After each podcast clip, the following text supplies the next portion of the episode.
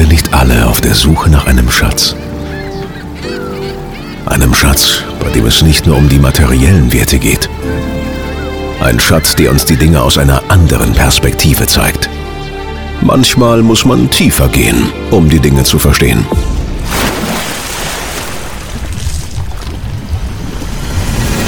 Tauche ein, tauche ab und lass es uns gemeinsam öffnen.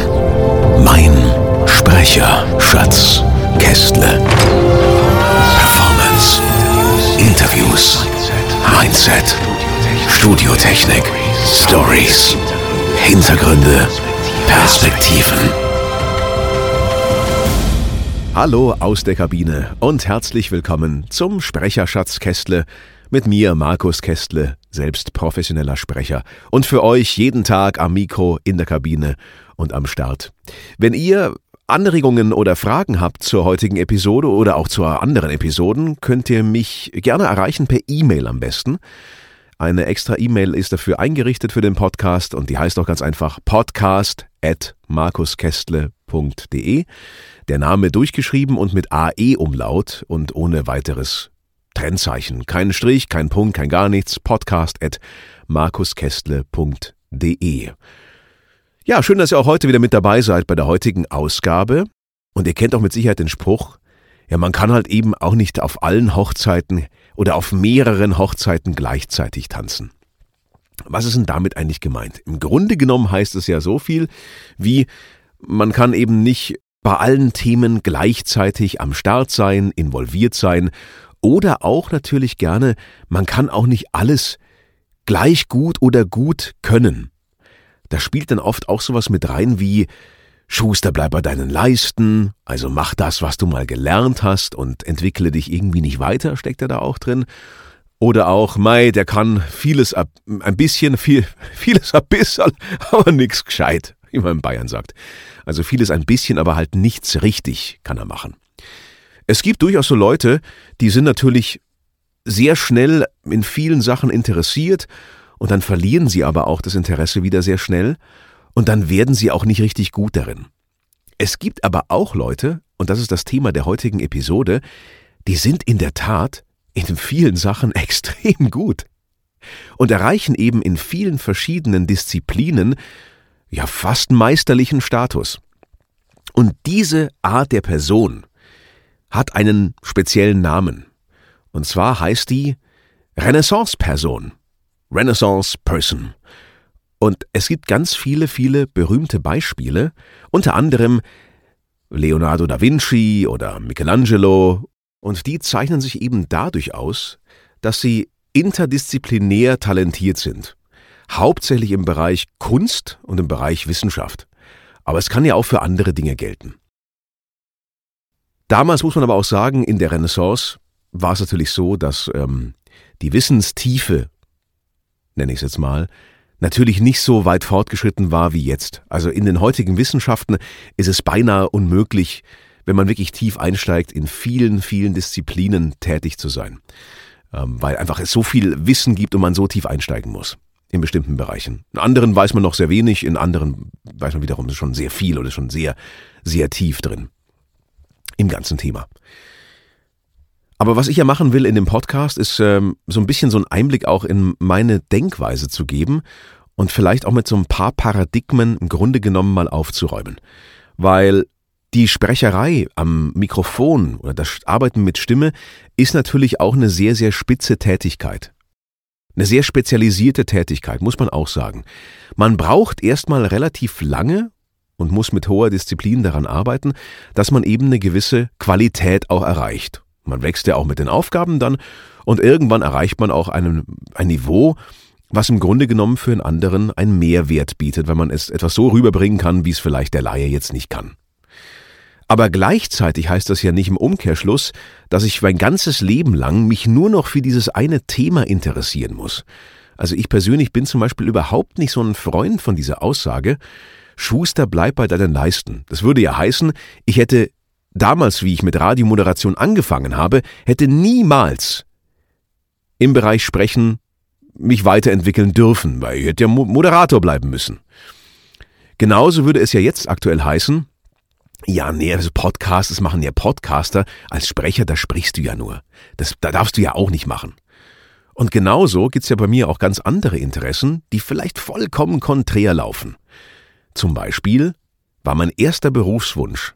Ungelogen, so war es einfach. Ich wollte Pilot werden. Ich wollte Airline-Pilot werden. Und zu der Zeit, wie ich das erste Mal geflogen bin, das war ja in den 80ern, ähm, 1985 oder sowas, 86, da durfte man ohne Probleme, teilweise auch während des Fluges für eine längere Zeit, vorne mit ins Cockpit rein.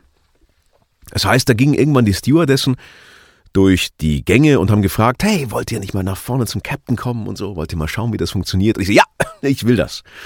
Und mein Vater war da auch nicht ganz unschuldig, der hat mir von jeder Geschäftsreise ein kleines Modellflugzeug mitgebracht und es gab damals am Flughafen, total geil, gab es Poster von den Cockpits, den Flight Decks von verschiedenen Flugzeugmodellen. Das heißt, ich hatte zu Hause dann ähm, das Cockpit von einer 747 und von irgendeiner Boeing und von irgendeiner Cessna Kleinmaschine und ich habe also jedes Instrument gekannt, ja, wusste genau, wo ist das Altimeter, künstlicher Horizont und so weiter. Ich konnte das nicht verfolgen, weil ich einfach viel zu schlecht sehe. Also ich habe hier Dioptrienwerte jenseits von Gut und Böse von minus 10. Da ist man einfach nicht flugtauglich. Das geht nicht. Also sprich, das war irgendwann raus. Und dann hat sich der Traum ja irgendwann auch im Grunde genommen in Luft aufgelöst. Und dann kam mir das Radio schon für mich und das Arbeiten am Mikrofon und Stimme und so weiter. Das kam mir in der frühesten Jugendzeit. Witzigerweise ist es aber so, dass diese Faszination irgendwie nie ganz weg war. Die kam vor allem wieder hoch dann ähm, mit den ganzen äh, neuen Filmen, insbesondere mit Flight, mit Denzel Washington und mit Sully, natürlich diese Geschichte mit dieser legendären Hudson River Landung, mit, ähm, ja, mit diesem Wunder von Manhattan, von New York im Grunde genommen. Wie, wie der Sullenberger da dieses, äh, diese Boeing da in, in den Hudson River gut runterbringt und es keinerlei Tote gibt da. Ja, alle 155 rettet. Kleiner Exkurs, warum ist das so wichtig? Ja, der Punkt ist der, ich habe mich nie ganz aufgehört dafür zu interessieren. Und dann kam auf einmal, was ist auf einmal irgendwann der Auftrag, ich sollte in Mayday ähm, diese, diese Dokumentation über Flugzeugkatastrophen mitsprechen. Wir haben da ziemlich viele Episoden auch gemacht. Und da kam mir natürlich mein, mein Wissen auch zugute und ich war da ganz anders drin, auch in dem Thema, weil ich halt einfach wusste, wie grundsätzlich das Thema funktioniert und ich dafür eine Begeisterung hatte. Genauso ist es zum Beispiel so, dass ich für Design und äh, einfach Ästhetik auch einfach eine Begeisterung habe.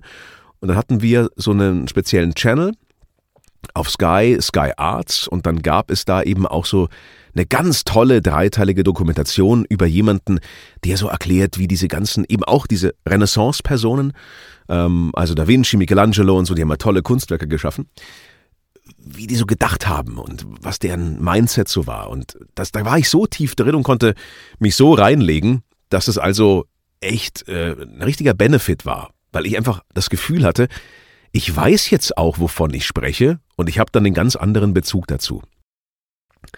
Das heißt, im Grunde genommen ist es ja so in der Sprecherei, wenn ich meine Stimme leihe.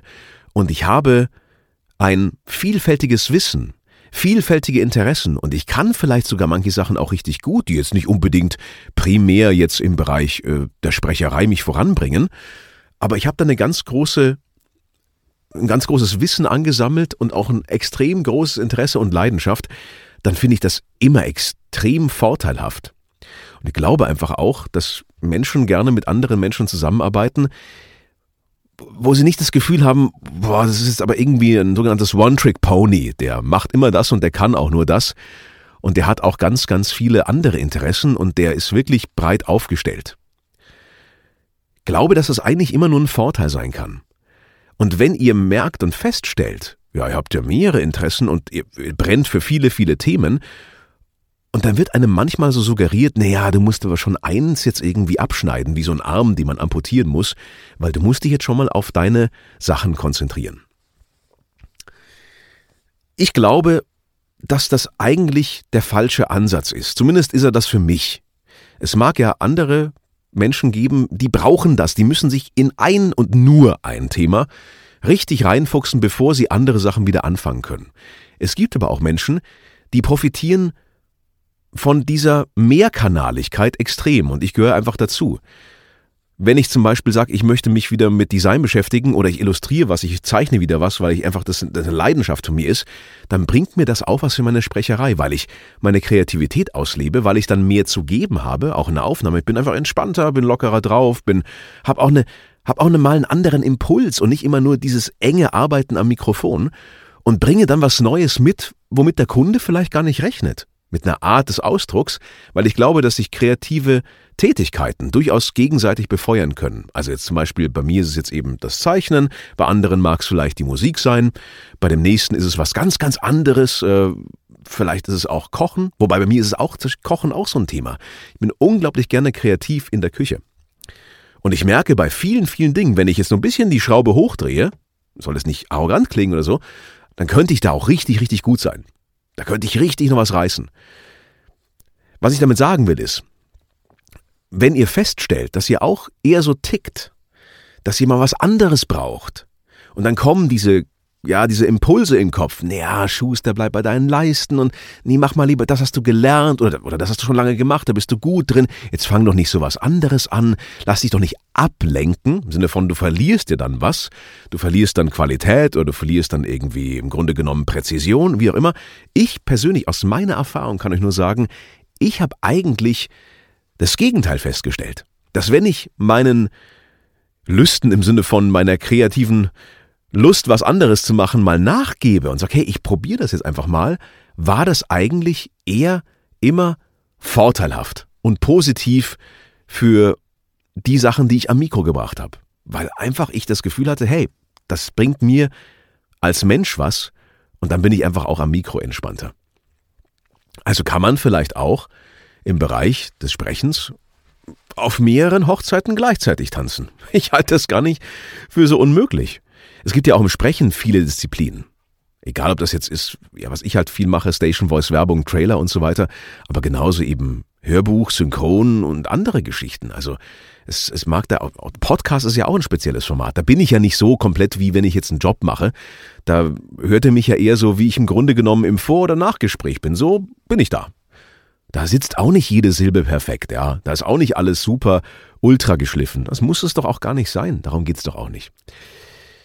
Ich hoffe, ich kann euch immer wieder so ein bisschen so Impulse geben, weil ich glaube, das ist viel wichtiger, als zu sagen, so wird König ausgesprochen. Da gibt's genug andere ähm, Quellen und Bücher und Materialien, wo ihr euch das drauf schaffen könnt. Aber wenn es so ein bisschen darum geht, wie tickt der so und was kann ich mir mitnehmen von jemandem, der schon sehr lange auch äh, das macht auf regelmäßiger Basis, dann sind das vielleicht einfach die wertvolleren Informationen. Damit sind wir erstmal auch am Ende der heutigen Episode. Hey, wie immer gilt auch, wenn ihr Fragen habt oder ähm, Themenvorschläge oder anderes loswerden wollt, gerne per E-Mail an podcast.markuskestle.de. Würde mich natürlich auch über eine positive Bewertung freuen, Feedback in jeglicher Form. Und dann sage ich mal bis zum nächsten Mal und viel Spaß bei allem, was ihr auf mehreren Hochzeiten gleichzeitig macht.